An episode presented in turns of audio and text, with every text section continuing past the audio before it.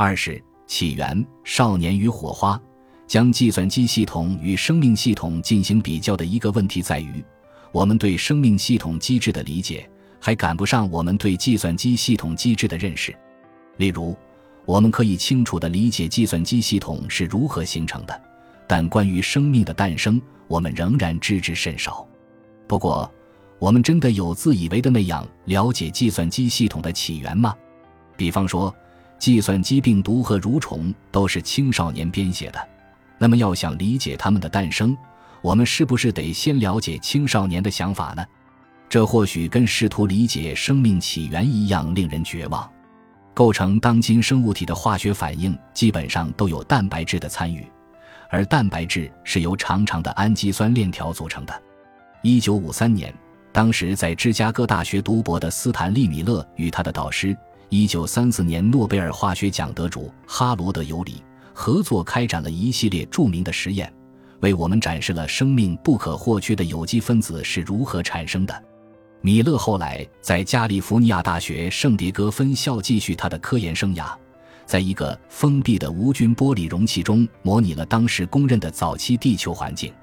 他的实验表明，在这样的环境中，火花可以合成生命体所必需的复杂有机化合物。米勒的实验本身并不能说明这些化合物如何自我组织成最终创造生命的、具有自我复制功能的系统。实验只展示了生命的原材料可能是怎样出现的。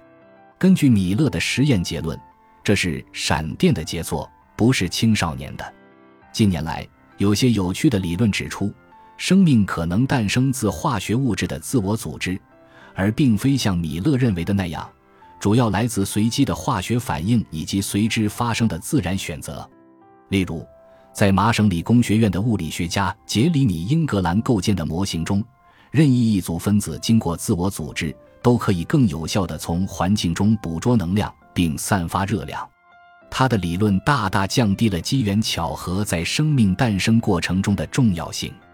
英格兰甚至证明了此类自我组织行为可以引发自我复制。而自我复制是生命体的必要特征。或许有一天，这个理论可以用来解释自然发生说以及无机物质中可以诞生生命的理论。另一个颇具说服力的理论来自曾赢得麦克阿瑟天才奖的美国医生斯图尔特·考夫曼。考夫曼的模型表明，复杂生物系统和有机体脱胎自混沌的基因调控网络中的吸引子。所谓吸引子。指的是一个混沌系统可能进入的一个相对稳定的运行模式。考夫曼提出，细胞分化可能源自吸引子之间的转换，这有助于解释为何同样的 DNA 既可以产生心脏细胞，也可以制造毛囊。无论有机分子因为什么而自我组织和自我复制，很显然，那都完全不同于让软件自我组织和自我复制的机制。后者牵涉大量的人类干预。人类充当的角色或许相当于机器的上帝，但这两种机制的结果有着出人意料的相似性。毕竟，人类也是大自然的产物，所以我们对软件的干预是否也是大自然的产物？